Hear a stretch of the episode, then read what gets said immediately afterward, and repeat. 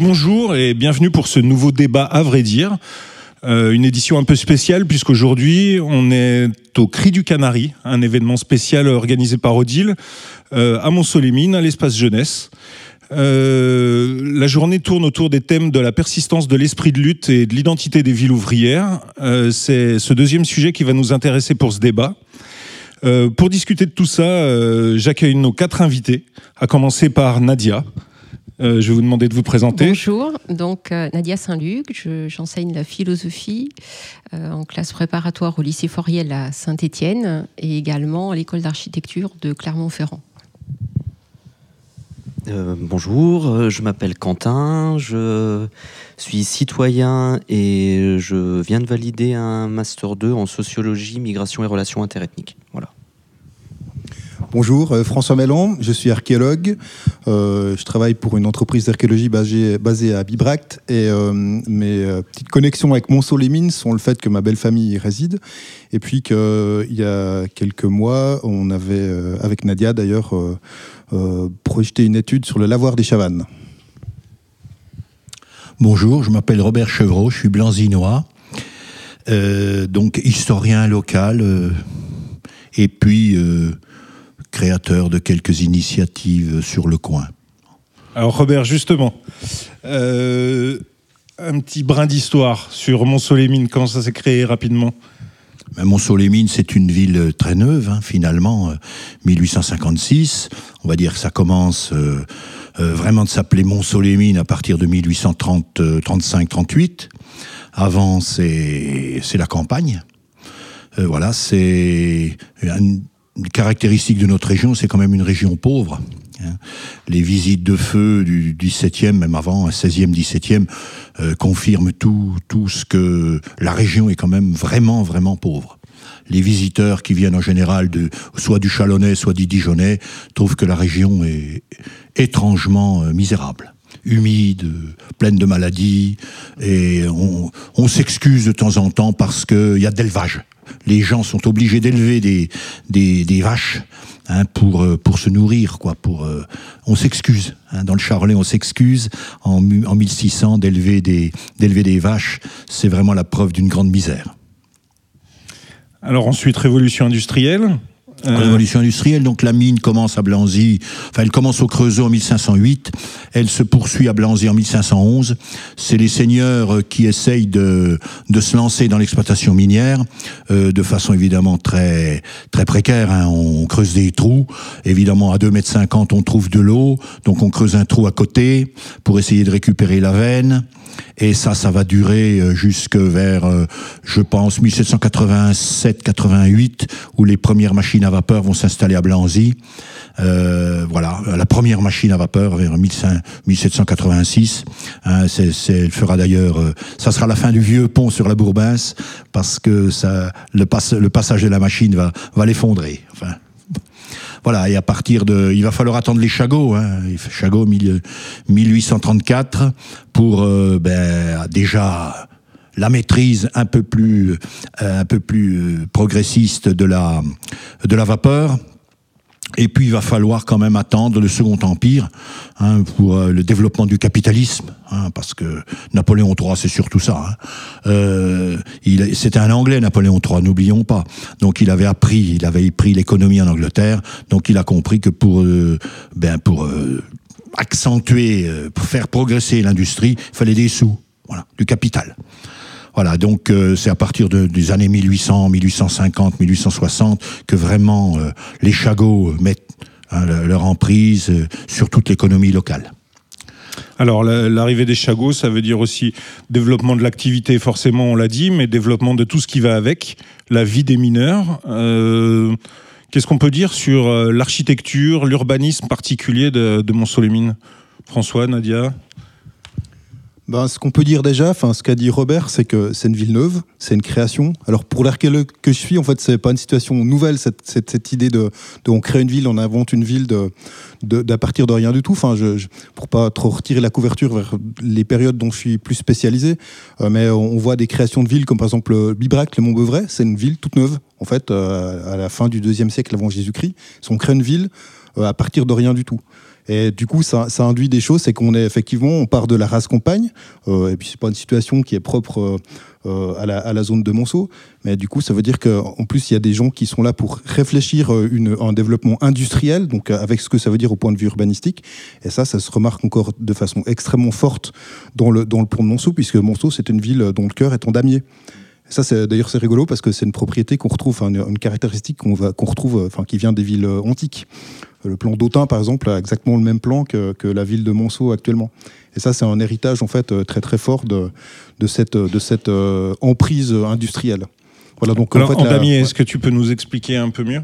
Alors ça veut dire en fait que la ville, en tout cas le cœur de ville, est organisé par des rues parallèles et des rues perpendiculaires. Donc ce qu'on voit encore très très bien. Alors j'ai pas le nom des rues parce que je suis pas assez euh, immergé dans la vie moncelienne pour donner des pour donner des, des, noms de rues, mais euh, la place de l'Église, la place de la Mairie sont des sont des places qui rythment en fait ce, cette organisation euh, complètement régulière. Les quartiers? Alors, on sait que Monceau est, composé justement d'un centre-ville qui est au final assez réduit, mais, mais entouré de plein de quartiers euh, de, pour les mineurs. Et, et, là, on retrouve aussi des architectures euh, ben, particulières. Tout à fait, oui, tout à fait particulières. C'est-à-dire que lorsque les Chagots sont arrivés, et ça, c'est ce que tu disais, en hein, 1834, tout de suite, euh, il y a la construction des premières cités, hein, les Alouettes, dont on ne sait pas d'ailleurs d'où vient le nom, les Alouettes. Donc les Alouettes de Blanzy, les Alouettes de Monceau, donc des quartiers qui sont excentrés, qui sont pas très loin des puits, mais pas, pas en ville, hein, pas, pas dans le bourg non plus. Hein. Voilà, et, parallèlement à ça, on développe aussi un type de, bâtiment qu'on appelle les casernes. Hein. Euh, donc malheureusement, il en reste de moins en moins dans le coin, les casernes. Et puis après, ben, au, cours du temps, ce sera plutôt les cités, hein, les cités qui, quand même, euh, si on les observe, ont suivi régulièrement le progrès de l'habitat. Voilà, donc il y a toute une, toute une création, pas, pas précisément en ville, Hein, ou très peu en ville, dans les quartiers, quartiers périphériques, le bois du Verne, le bois rouleau, etc. Voilà.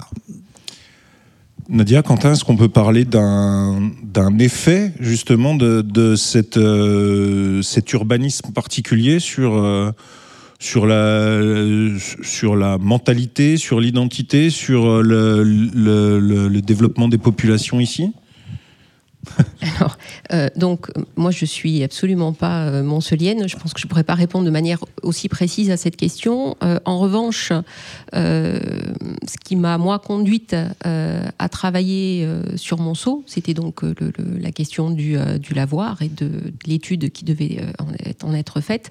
Et j'avoue que c'est une, une ville, moi, qui me fascine un petit peu parce qu'elle suggère tout un tas de questions autour de la mémoire, vraiment intéressantes, et en particulier alors, euh, on rappelait le plan damier euh, ou plan hippodamien euh, qu'on évoquait tout à l'heure, qui est une mémoire très longue pour le coup, de l'urbanisme. Mémoire très longue, puisque c'est un plan très utilisé chez les Romains, mais Hippodamos est grec.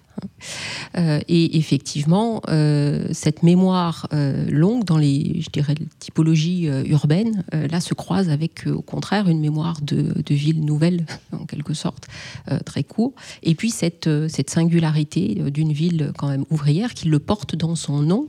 la mémoire du nom en elle-même hein, est, est, assez, est assez essentielle. Le, le, choix de modification d'un nom, par exemple, hein, c'est la modification véritablement d'une identité. C'est euh, parfois, le, je dirais, ce qui contient le destin, hein, si on réévoque euh, euh, la pensée grecque.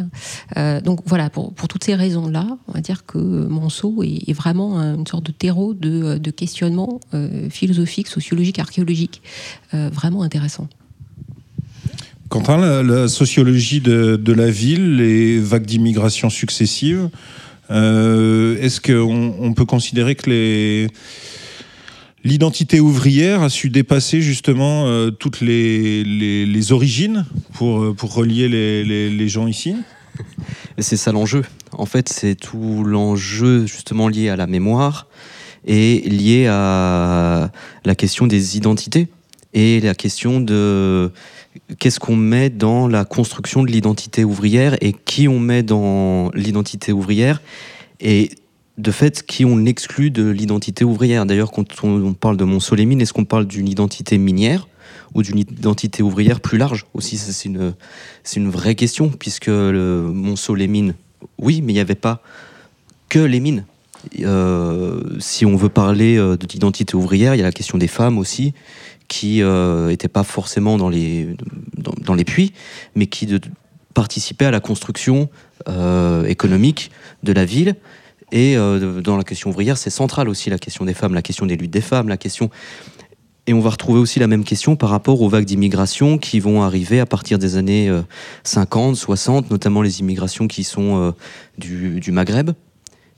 Et justement, comment on considère la figure de l'ouvrier à partir de cette époque-là Et malgré tout aussi avec la, chute euh, presque de prestige de l'identité de l'ouvrier dans les années 80, et justement ces questions migratoires et ces personnes-là qui vont... quelle identité vont-elles devoir choisir En fait, voilà, c'est un vrai enjeu, c'est une vraie question. Et justement, sur la question du nom, quand on garde le nom les mines, qu'est-ce qu'on veut garder? Qu'est-ce qu'on veut euh, maintenir dans l'identité et dans les identités? Et comment s'inscrire dans cette histoire aussi? C'est vrai, ça m'amène à, ce deuxième thème qu'on a choisi d'aborder. C'est euh, aujourd'hui la mine ce qu'il en reste et justement, euh, euh, est-ce qu'on peut parler de politique d'effacement avec euh, la destruction de certains bâtiments, effectivement la question qui a été posée à un moment d'enlever les mines à Monceau pour le renommer autrement. Qu'est-ce qu'on peut en dire? Robert, un avis? Moi, je voudrais revenir sur ce que tu disais. Il y a la géographie qu'on néglige beaucoup. Euh, de notre région, la haute, la haute vallée de la Bourbince. Vous regardez, c'est infranchissable, la haute vallée de, la Bourbince. Euh, maintenant, la Bourbince, ça nous fait rigoler, hein, c'est un, ruisseau. Autrefois, c'était un, un, vrai, un vrai handicap. Hein, tous les curés qui, qui, décrivent leur paroisse se plaignent de la Bourbince. Ils peuvent pas la franchir pendant six mois, etc., etc. Bon, et c'est un passage, c'est-à-dire on a cette, ce grand axe qui est quand même encore un grand axe moderne. Hein, la RCEA, euh, la, euh, le canal, euh, le chemin de fer, etc. Et puis il faut franchir ça. Eh il n'y a pas beaucoup d'endroits pour le franchir. Blanzy, parce que ça descend bien d'un côté et ça remonte bien de l'autre. Lucie, hein, et puis vers la 9e, là, ils, avaient, ils ont essayé pendant des, des centaines d'années de mettre un pont qui s'enlevait tout le temps. Donc il faut aller la franchir, cette, cette rivière. Donc quand on la franchissait, ça amène des gens qui la franchissent. Et ces gens qui la franchissent, c'est des commerçants, c'est des, des, gens qui vont entre Cluny et Autun. C'est pas rien, hein Bon, Cluny et Autun. Bon. donc je vous remonte au Moyen Âge, même peut-être même avant. Hein voilà. Et donc euh, tout ça, euh, quelque part, on a toujours les paysans de chez nous, pauvres, ont toujours été confrontés quand même au passage. Voilà. Et depuis la nuit des temps, on a été confrontés à ça. on le retrouve aujourd'hui pour vous? Euh, bah oui, bah, demande aux maires, ils sont sans cesse confrontés à cette histoire de franchissement. Euh, euh, de par les axes, justement. Bah de, de par les axes, ben oui, oui, oui, bien sûr. Hein, euh, la, la, la, vallée transversale, donc, euh, de la Deune, Bourbin, de la, de la France de l'Est vers la France de l'Ouest, et puis l'inverse. Hein, du Charolais vers l'Autunois. Euh... Je vais vous demander de parler dans votre micro. non, ah ouais, excuse-moi. voilà. Donc ça, c'est depuis toujours, on a été confronté à ces passages. Euh, ces passages ne euh, se sont pas faits facilement. Et même au début de l'industrie, hein, lorsque, par exemple, 1864, il y a eu euh, des ratonnades contre des Italiens, avec des morts à Blanzy. Les gens de Blanzy ont poursuivi les Italiens pour les tuer. Voilà. Bon, on n'en est pas fier, mais c'est ça. Mais à la longue, quand les Polonais sont venus, je ne pense pas que ça se soit passé facilement non plus. Mais dans l'action, et la mine est, un, facteur d'action. Dans l'action, dans le danger, après il y a eu la guerre, dans la résistance. Ces gens-là se sont euh, intégrés, se sont, sont devenus amis, se sont mariés, etc., parce qu'ils ont fait des choses ensemble. L'identité ouvrière, donc, dépassait toutes les identités multiples Il y a ça. Et puis, euh, bon, je sais bien que on a tendance à faire l'épopée ouvrière et tout ça. Hein. Mais, par exemple, quand on voit Blanzy en 1850, 1860, le mélange de population est extraordinaire. Vous avez des notables, vous avez des gens de, de la haute, hein, vous avez des gens qui, des familles qui ont construit le canal, vous avez une, une Madame MacDonald, qui est une, une fille, une petite fille du maréchal MacDonald, qui habite à Blanzy, et à côté, vous avez des gens qui sont en tôle parce qu'ils ont participé à des, attentats anarchistes ou parce qu'ils ont attaqué des diligences. Voilà. Et donc ça, on peut pas. Euh, ça, c'est aussi quelque chose de très important. Quand tu le disais, il y a la, il y a la mentalité minière, puis la mentalité à côté. Hein? Il y a beaucoup de choses qui se sont faites parallèlement à la mine, voire contre la mine. Hein? Et ces gens-là étaient obligés de vivre ensemble. Euh, quand on voit Monceau, regardez les vieilles cartes postales de Monceau. Mais c'est une ville éminemment bourgeoise, mais c'est extraordinaire. La construction de ces maisons, euh, les gens qui ont construit Monceau étaient des gens avec du fric. Bon, c'était les bourgeois de Monceau. Hein, regardez, euh, d'ailleurs, il faudrait mettre ce patrimoine en valeur, c'est magnifique. À côté, il y avait des ouvriers. À côté, il y avait, au milieu, il y avait des ouvriers. au milieu, il y avait, il y avait du prolétariat. Et on vivait tous ensemble. Je pense qu'il a fallu attendre 1960-70 pour avoir des quartiers chics où les gens euh, n'acceptaient pas les autres. Et je pense que jusqu'à cette époque-là, eh bien, il y a eu une sorte de, construction collective, mineurs, pas mineurs, ensemble ou les uns contre les autres. Hein. Et pour venir par exemple à Blanzy, vous avez une grande partie de la commune, de la ville, c'est des constructions religieuses. C'est une construction religieuse. Euh, les écoles, c'était les écoles des frères. Euh, tout, le quartier qui appartenait au curé Bro, euh, c'est catholique. Donc on a ça aussi à prendre en compte. Hein, voilà, bon, je, m'arrête parce que. On a bien compris qu'il y avait des passionnés autour de la table. François, peut-être comme moi, qui n'est pas spécialiste en archéologie, loin de là. Euh, l'archéologie, on a peut-être tendance à, penser que ça concerne des temps bien plus anciens. Euh, c'est quoi l'archéologie euh, sur le, enfin l'archéologie urbaine comme ça ou l'archéologie sur des villes récentes? Explique-nous. Ben en fait, c'est un sujet assez nouveau dans l'archéologie, parce que c'est vrai qu'on pour l'archéologie, on a tendance à dire, ben voilà, on va venir jusqu'au Moyen Âge et l'époque moderne, mais pas tellement pour euh, notre époque d'aujourd'hui.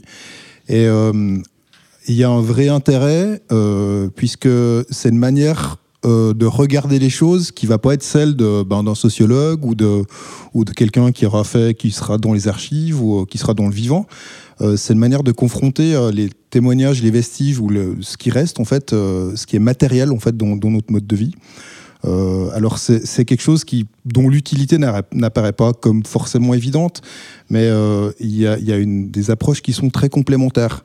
Euh, des historiens, par exemple pour des périodes disparues, enfin des, des, des, périodes ou des événements ou des sites pour lesquels on n'a plus de, témoins vivants, euh, on va avoir une part d'archives, mais on va avoir une part d'archéologie.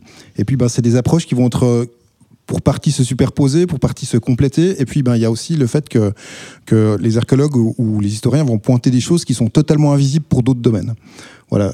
Et pour, euh, pour ce qui est de Monceau, ben, ça rejoint la, question de l'oblitération. En fait, c'est vrai que Monceau, euh, c'est une ville qui, euh, qui ben, tire son origine de la mine. En fait, il n'existerait tout simplement pas. Ça a été dit par Robert, hein, sans, sans la mine et puis ben, qui a un vrai problème maintenant, puisque toute l'activité minière a disparu, puis c'est une vraie interrogation, qui là n'est pas tellement une interrogation d'archéologue, mais une interrogation d'avenir, en fait.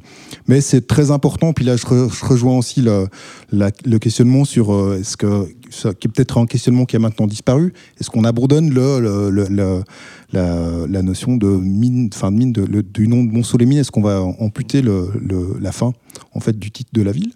Euh, alors bon, j'ai pas à prendre parti sur ce point-là, mais en tout cas, ce qui est clair, c'est que d'enlever les mines, ça enlève une grosse partie du passé.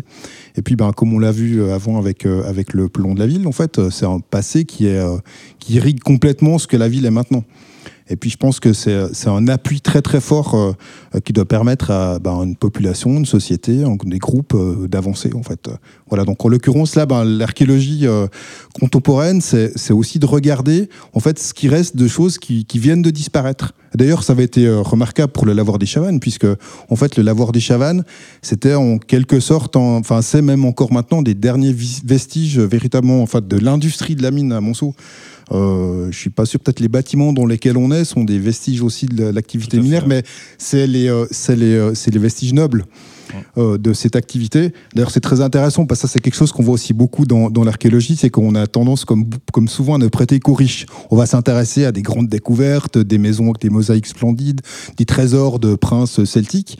Euh, par contre, quand il s'agit de regarder euh, la vie quotidienne des ouvriers, on trouve moins de monde, moins de professionnels, moins de spécialistes, moins d'intérêt, en fait, dans, ces, ces thématiques-là. Donc, en l'occurrence, là, ben, c'est vrai que pour ça, le lavoir des Chavannes est, un monument assez extraordinaire. Parce que c'est un monument qui parle de la vie des ouvriers, qui témoigne de la vie des ouvriers, de, leur, travail en fait. Donc là, il y a tout un pan d'activité qui est, euh, exploré, et puis euh, en l'occurrence avec un bâtiment qui est toujours debout. Et pour moi, enfin, je finirai là-dessus, mais c'était frappant pour euh, la fois où je suis entré clandestinement dans le lavoir des Chavannes, c'est qu'on a, on a, on a quelque chose de l'ordre de Pompéi. Euh, à savoir un, monument qui a été figé. En fait, l'impression qu'on avait, c'est qu'on a fermé la porte de ce bâtiment. Bon, il s'est passé une vingtaine d'années depuis qu'il a fermé, mais n'empêche que euh, quasiment tout est là. Euh, c'était frappant aussi de voir. Et puis là, ça rejoint quelque part en quoi les archives, enfin les témoignages des vivants et puis l'archéologie sont, ont des approches, des regards et des résultats différents. C'est que euh, selon ce qu'on pouvait lire sur le lavoir, le lavoir est un bâtiment délabré, qui est vidé, qui a été pillé. Puis, en fait, quand on monte dedans, on se rend compte que ce qui manque, si je résume et je caricature, c'est les lignes téléphoniques et les fils de cuivre, mais tout le reste, tout le reste est là jusqu'au vestiaire des ouvriers, jusqu'à des fois leur gamelle, enfin il y a des documents, etc. Donc euh, là, on voit des choses qui sont extrêmement, extrêmement complémentaires. Voilà, je m'arrêterai là. Je, sais que. si, si vas-y, vas-y. je complète. Alors, euh, euh, pour avoir une formation euh, archéologique et, et, pour fouiller sur d'autres périodes également, j'ai eu l'occasion, moi, de travailler avec un certain nombre d'archéologues qui sont issus d'un autre horizon, en particulier anglo-saxon, et qui peuvent travailler sur des périodes très anciennes, hein, mais qui sont également très au fait de, de quelque chose qu'on développe encore peu en France, nous, parce qu'on ne reconnaît pas ce patrimoine, tout simplement, et qu'on ne reconnaît pas à ce moment-là le rôle de l'archéologie, ce qu'elle peut jouer. Euh, c'est justement de l'archéologie industrielle, euh, de l'archéologie contemporaine, en particulier des équipes, par exemple, qui se trouvent au Canada, euh, mais parfois également dans d'autres régions du nord de l'Europe, hein, et qui travaillent cette archéologie industrielle, qui comprennent que l'archéologie, par ses méthodes, permettre une documentation intéressante. Euh, et effectivement, pour, euh, pour avoir travaillé avec François sur, euh, sur la question du lavoir, et pour, pour avoir également eu l'occasion d'entrer dans ce, dans ce lavoir, ce qui est absolument incroyable, c'est que on se retrouve en entrant dans le bâtiment principal, quasiment face à une espèce de coupe stratigraphique, enfin voilà, une espèce de front comme ça, extrêmement impressionnant, et avec des jeux d'échelle absolument fabuleuses et qui, qui soulèvent tout un tas de questions sur la place de, la technique et de son rapport à l'homme. Euh, alors en particulier donc dans, toutes ces chaînes, quelque chose qui semble complètement dépasser, euh, dépasser l'homme, alors que dans d'autres salles, comme la salle des moules par exemple, euh, on, a, on a des objets qui sont vraiment à taille de la main. voilà, on est dans un tout autre rapport, un tout autre rapport à l'homme. et effectivement, une étude très précise du lavoir qui soit pas simplement à de réalisation euh, d'un, je dirais, d'une documentation en réalité virtuelle, euh, ce qui a été évoqué euh, pour le lavoir. La réalité virtuelle, c'est une, ou le, technique de scan 3D, c'est une, technique qu'on peut utiliser en archéologie, qui est une technique de documentation fabuleuse, très précise, très intéressante. mais en revanche, enfin, on peut se questionner sur l'utilisation qui en est faite après, s'il s'agit effectivement de remplacer le lavoir par une espèce de visualisation virtuelle euh, présentée comme euh, réalité augmentée hein, sur le mode de, Cluny, mais ça n'a rien à voir. C'est-à-dire que Cluny est euh, un bâtiment qui a souffert de destructions multiples, donc qui n'est plus n'a plus toutes ses élévations, et on peut comprendre que là la réalité augmentée elle est un sens. Pour le lavoir, la réalité dite augmentée, elle est extrêmement piégeante parce qu'elle sert d'alibi finalement à un effacement beaucoup plus radical. et les techniques de documentation de l'archéologie industrielles, contemporaines, sont des techniques qui servent effectivement à nourrir une approche historique, à nourrir également, je dirais, la mémoire d'une communauté. Euh, cela peut être un outil de transmission de cette mémoire parce que il est très important à un moment de se poser la question de cette transmission pour qu'il y ait véritablement mémoire vivante euh, et mémoire collective et pas simplement des collections de mémoire euh, individuelles ou simplement un discours historique. Mais la réalité augmentée, elle, elle me semble extraordinairement piégeante et assez révélatrice des, je dirais, des impasses dans lesquelles on se trouve par rapport à des bâtiments qui sont aussi monumentaux parce que c'est une présence, le lavoir des Chavannes. moi, pour dire que je ne suis pas du tout de Monceau, euh, ce qui me ramène à Monceau, euh, je le dire très clairement, c'est le lavoir c'est l'avoir, c'est cette présence. Euh, c'est alors parce que j'y suis entrée aussi, hein, et que je trouve qu'ici il y a une espèce de laboratoire de l'imaginaire absolument fabuleux pour les, questions de rapport à la technique que j'ai euh, développée, mais, mais pas seulement. D'ailleurs, euh, on sait bien que circule aussi sur Internet tout un tas de, de décès de films, d'espèces de, d'explorations urbaines qui, qui, sont intéressantes, parce que c'est aussi cela maintenant la mémoire du lavoir, c'est pas simplement son passé historique. Mais je suis un peu inquiète de cette histoire de réalité augmentée. Le terme même est, problématique. Euh, c'est pas une réalité augmentée. La réalité virtuelle, c'est une, c'est une autre réalité. C'est une autre dimension de la réalité. C'est une autre dimension euh, qui en plus exclut euh, le, rapport je dirais, corporel qu'on peut avoir à ces espaces, euh, à leur existence, parce que la mémoire, elle passe par cela, elle passe par l'expérience du corps dans ces espaces-là. la virtualité, non. Le, lavoir est encore debout, pourtant d'autres bâtiments par contre ont été, euh, ont été effacés. Euh, quelle est à ton avis la résonance justement sur la, sur la population et comment elle se construit? Comment euh, ceux qui n'ont pas connu déjà l'exploitation minière les, grandes heures entre guillemets de Monceau. Aujourd'hui, comment l'identité se construit alors que les bâtiments sont tombés, euh, le lavoir est, loin pour les Monceliens, c'est loin par là-bas. On le voit pas beaucoup, euh, on ne sait pas vraiment où il est, c'est un lieu un peu fantôme, mais voilà, comment on se construit aujourd'hui quand on a pu en face de nous les bâtiments euh, qui font référence à cette mémoire? J'en appelle à la philosophe. Alors la, philosophe a rarement des, ou le philosophe a rarement des réponses. On a plutôt des questions, en fait. Hein. J'ai bien remarqué que vous avez plein de questions depuis tout à l'heure. Voilà, On va faire euh, trois débats au moins. Mais non, euh, effectivement, bon, euh, moi au début, je, le dis encore de mon rapport extérieur et la manière dont Monceau m'a amené à me questionner, vraiment. Hein. moi, je suis arrivée donc fascinée par ce, par ce lavoir et en même temps assez inquiète d'observer, je dirais, une, un effacement assez systématique de, de tout ce qui pouvait avoir attrait à l'histoire de, de la mine à Monceau, dans ses chevalements, tout simplement, le, ce qu'on a dit tout à l'heure autour du nom. Hein. Euh, et effectivement, mon premier mouvement était, euh, je dirais, quasiment revendicatif, euh, aussi parce que moi, je suis petite fille de d'ouvriers Michelin, voilà, donc le patrimoine industriel, je connais. Mon autre grand-père travaillait au Berry Duval, dans les Combrailles, donc voilà, moi j'allais me balader vers le viaduc des Fades, qui est aussi aussi un, je dirais, un monument en péril là tout de suite et qui est lié à cette à cette histoire euh, du, charbon et de sa conversion dans la métallurgie, etc. Donc euh, effectivement, le, mon premier mouvement est revendicatif euh, dans une, je dirais, une idée de défense de cette mémoire ouvrière et de, la manière dont on peut à un moment l'écarter simplement parce qu'elle serait plus pertinente dans des choix qu'on pourrait poser politiques, idéologiques, actuels. bon, voilà.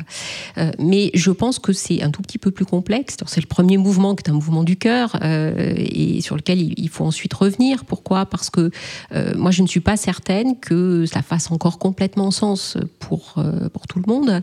Euh, si je vais prendre un comparatif avec un texte qui est très récent, hein, puisque c'est le Goncourt 2018, qui est le texte de, Nicolas Mathieu, qui s'intitule Leurs enfants après eux, et qui se situe dans l'est de, de, la France, dans, pareil, hein, un paysage de hauts fourneaux et de métallurgie. il insiste, lui, sur cette difficulté pour les adolescents qui sont, qui sont les, protagoniste de, son roman, euh, dans les années 90, début des années 90, il insiste sur cette difficulté pour eux de s'approprier cette mémoire ouvrière parce qu'ils n'ont rien vécu directement, leurs parents l'ont vécu.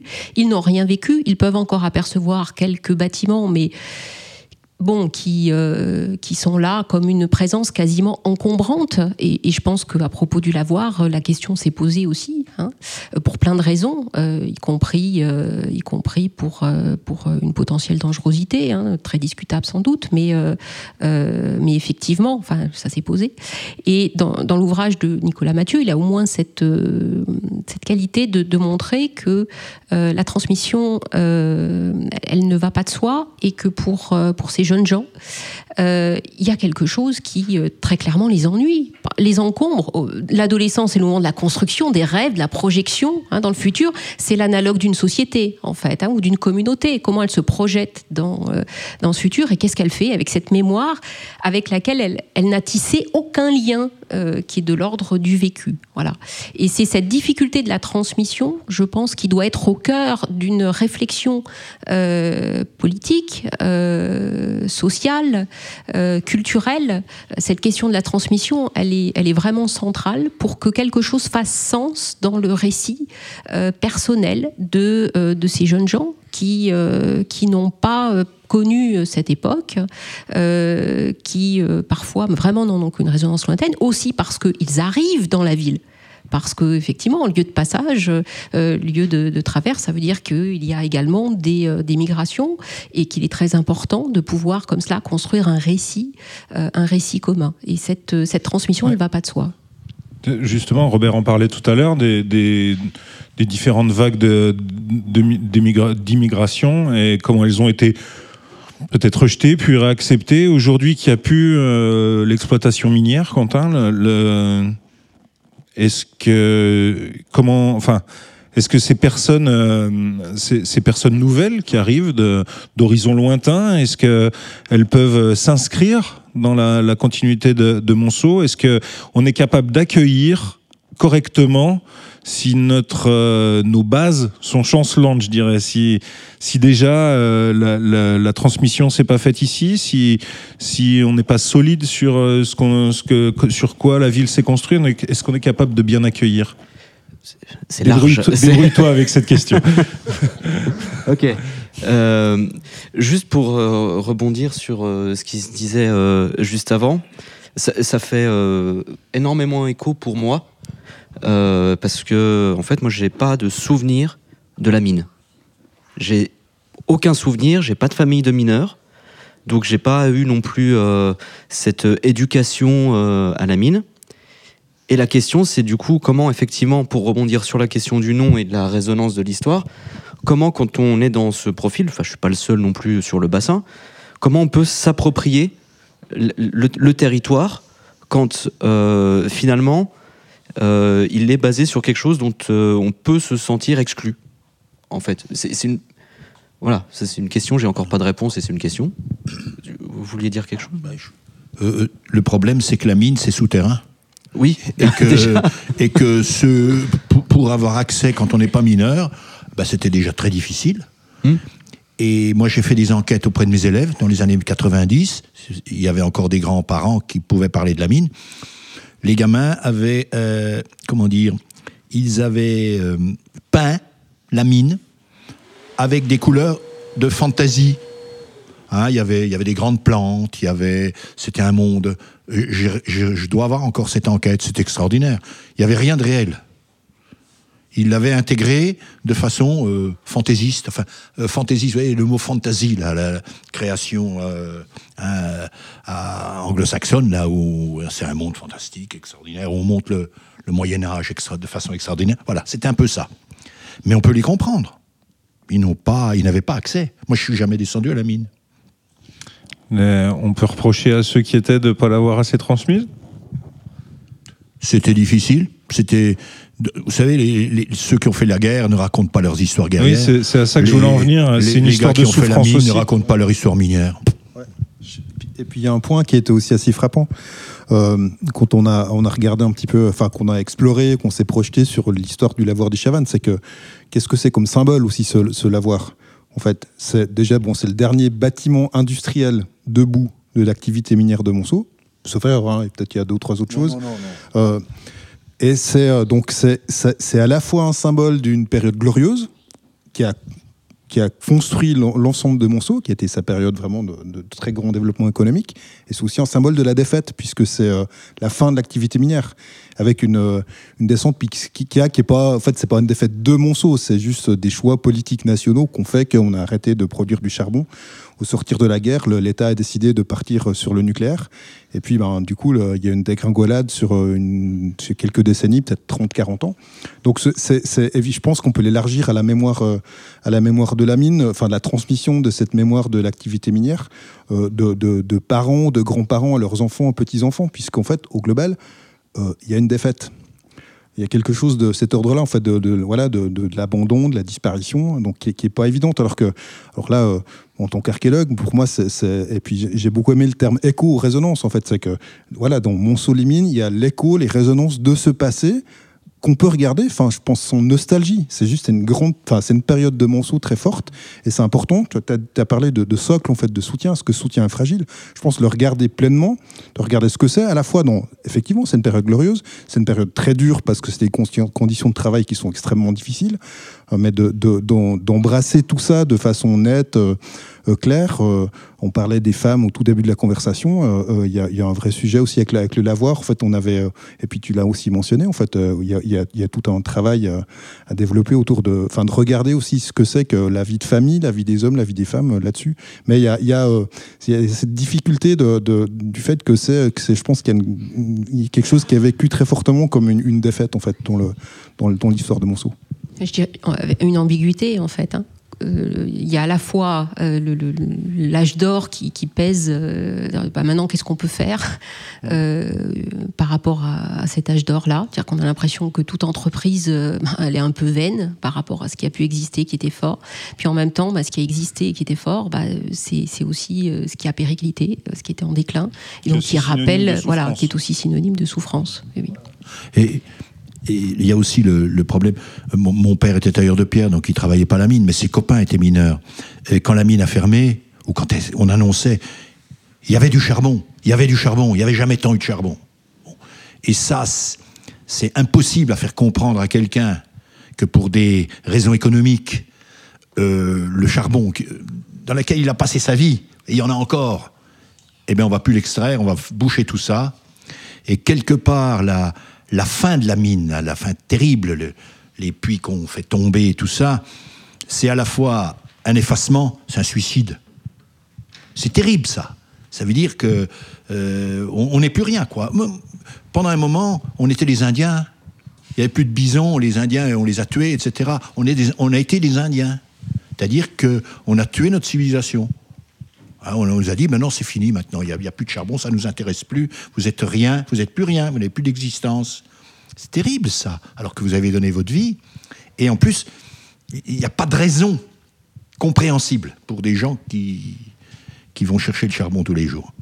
Et, la destruction, quand même très rapide des symboles, très, a toujours laissé un goût très amer on a versé dans le négatif là d'un seul coup. Non non non, pas dans le négatif. alors non non, mais effectivement, enfin le le, Qu'est-ce qu'on a alors point, maintenant pour construire Le point est important, c'est-à-dire qu'il y a à la fois le, la question de la transmission qu'on évoquait tout à l'heure pour euh, pour les, les, les, personnes pour qui effectivement la, la mine ne signifie pas euh, ou signifie peu euh, par rapport à leur récit personnel. Et puis il y a quand même un besoin aussi de reconnaissance d'une mémoire euh, parce que c'est aussi la reconnaissance d'une existence. Et euh, effectivement, on peut se poser la question, enfin euh, quand Paul Ricoeur dit qu'une mémoire heureuse est une mémoire équitable, euh, on comprend bien que euh, ici, s'il n'y a pas, je dirais, une équité de reconnaissance de cette mémoire ouvrière, qui, ça sera difficile. C'est-à-dire qu'en plus, on a affaire effectivement à ce qui est de l'ordre du souterrain de plein de manières, finalement, de plein de manières. Et ce souterrain-là, non, je dirais, un moment clarifié, lucidé, proposé au récit commun, c'est ce qui, c'est ce qui cristallise cause aussi des, des, points de crispation, enfin qui, mmh, qui, qui causent des crises. Et le, le, le, problème de la reconnaissance de cette mémoire, plutôt que de son enfouissement, la question de sa transmission par le, bâtiment, les quelques bâtiments qui peuvent encore rester, il n'y en a pas tant que ça, hein, en particulier le lavoir des Chavannes, qui, entre parenthèses, a une portée pour la mémoire ouvrière et pour l'histoire qui excède Monceau, hein, puisque euh, il y a des, des, lavoirs à charbon, il n'y en a plus beaucoup euh, en Europe, hein, donc il euh, faut quand même avoir conscience de, l'importance de, de, cela. C'est-à-dire qu'il y a une mémoire qui, même, je dirais, relie Monceau au passé industriel européen, ici, qui est très forte. Et, puis, effectivement, la question de, cette transmission, de cette reconnaissance d'une mémoire qui, sinon, ne peut être que, souffrance. Ça sera un passé qui ne passe pas, comme on, on le dit souvent. Et c'est aussi la question des enjeux qui sont liés à la mémoire. Enfin, on, le sait, les questions de mémoire, c'est aussi des questions qui sont politiques. Comme sur la question de la guerre ou la question de la résistance, on a eu pendant des années le mythe du résistentialisme aussi, où chacun était résistant. Qu'est-ce qu'on fait de cette mémoire ouvrière et dans quelle mesure on est euh, lucide et honnête sur aussi un, état des lieux et une construction liée à la mine? Parce que on, peut le, mythifier, le glorifier, mais effectivement, qu'est-ce que c'est que cette mémoire? Est-ce que c'est une nostalgie, une fierté, ou est-ce que c'est un traumatisme aussi? C'est intéressant, justement, dans... Il s'agirait de se réconcilier alors? Bah. d'aplanir un peu justement les, extrêmes entre la glorification, la nostalgie d'un côté, la, souffrance, le sentiment de, de peut-être d'infériorité qu'ont les, les, plus jeunes en se disant qu'ils n'ont mm. pas aussi souffert que leurs anciens Est-ce qu'ils sont aussi légitimes que leurs anciens? Donc il j'ai l'impression qu'il est question de... il y a, peut-être ça dans la, dans la question justement de la, de la, prise en main de la ville pour, euh, pour la question de la jeunesse, c'est qu'il y a un passé qui est trop grand. Il y a un passé qui est trop grand et aussi que peut-être ce passé, c'est sans arrêt... Euh, je, ne sais pas, c'est vraiment des, des hypothèses. C'est cette idée de avant, avant, avant. Et, euh, mais oui, mais après. Est-ce qu'on peut construire euh, correctement l'avenir euh, sur un passé si on n'a pas un passé clair?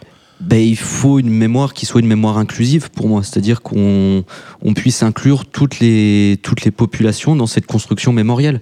Et n'oublier personne dans les constructions de mémoire. Un mot de la fin, peut-être, euh, Nadia Alors, non, simplement à propos de, la mémoire, on, a trop tendance à penser que la, mémoire est, euh, je dirais, simplement tournée vers le passé, qu'elle le répète euh, de manière un peu morbide. la, mémoire, en fait, c'est sans doute pas ça. C'est-à-dire que la, mémoire, il suffit de regarder comment, d'ailleurs, nos propres souvenirs sont travaillés. D'abord, il y a un rôle de l'oubli. Dans les souvenirs, ils sont travaillés, ils sont façonnés. la mémoire, c'est quelque chose de créatif. Et, en ce sens-là, la mémoire, elle est aussi ce qui permet une projection, euh, donc qui permet un futur. Euh, et, en ce sens-là, l'erreur, ça serait de dire, bah, euh, faut tout figer, tout transformer en musée, il faut chosifier. la mémoire, c'est sans doute pas ça. Au contraire, c'est quelque chose de très vivant, la mémoire. Et, ça doit être tout de suite ce qui porte à projet. Et ce qui manque véritablement au lavoir, c'est cela. Et c'est ce projet, cette force de projection qui est absolument essentielle. François, tu voulais dire quelque chose? Un, petit tour de table peut-être pour, euh, pour terminer alors, euh, pour rebondir sur ce qu'a dit Quentin et aussi Nadia, euh, ce, qui est, assez étonnant, enfin pour l'archéologue que je suis en tout cas, parce que pour moi, qu'à 2000 ans d'intervalle, on se dise que c'est trop loin pour que c'est qu'on y voit comme ça spontanément un intérêt. pour ma part, je pense qu'il y a un intérêt à regarder les choses d'il y a 2000 ans, sinon je ne ferais pas ce métier. Mais ce qui est étonnant, c'est de se dire qu'à une génération ou deux générations, ça apparaît déjà comme trop loin. C'est assez frappant en fait. Euh, alors, que, alors que justement, il y a, y, a, y a, comme l'a dit Néa, c'est super important de pouvoir, euh, de pouvoir s'appuyer sur, euh, sur cette mémoire avec effectivement ces, ces, aspects d'oubli. Et puis pour revenir très brièvement au lavoir, c'est juste pour dire aussi que en fait on a d'autres exemples de, de, de, zones industrielles, zones minières qui ont, connu les mêmes destins que, la zone de Monceau, à savoir que une activité s'est complètement arrêtée, mais il y a des reconversions.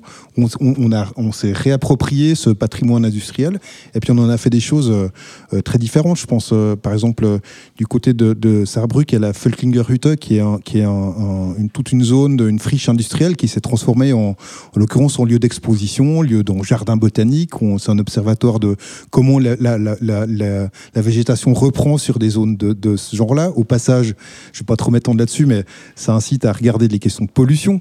Par exemple, ce qui est euh, un domaine qui est extrêmement peu abordé dans la zone de Monceau, à mon avis, il y a un grand tabou sur la question de la pollution des, sols.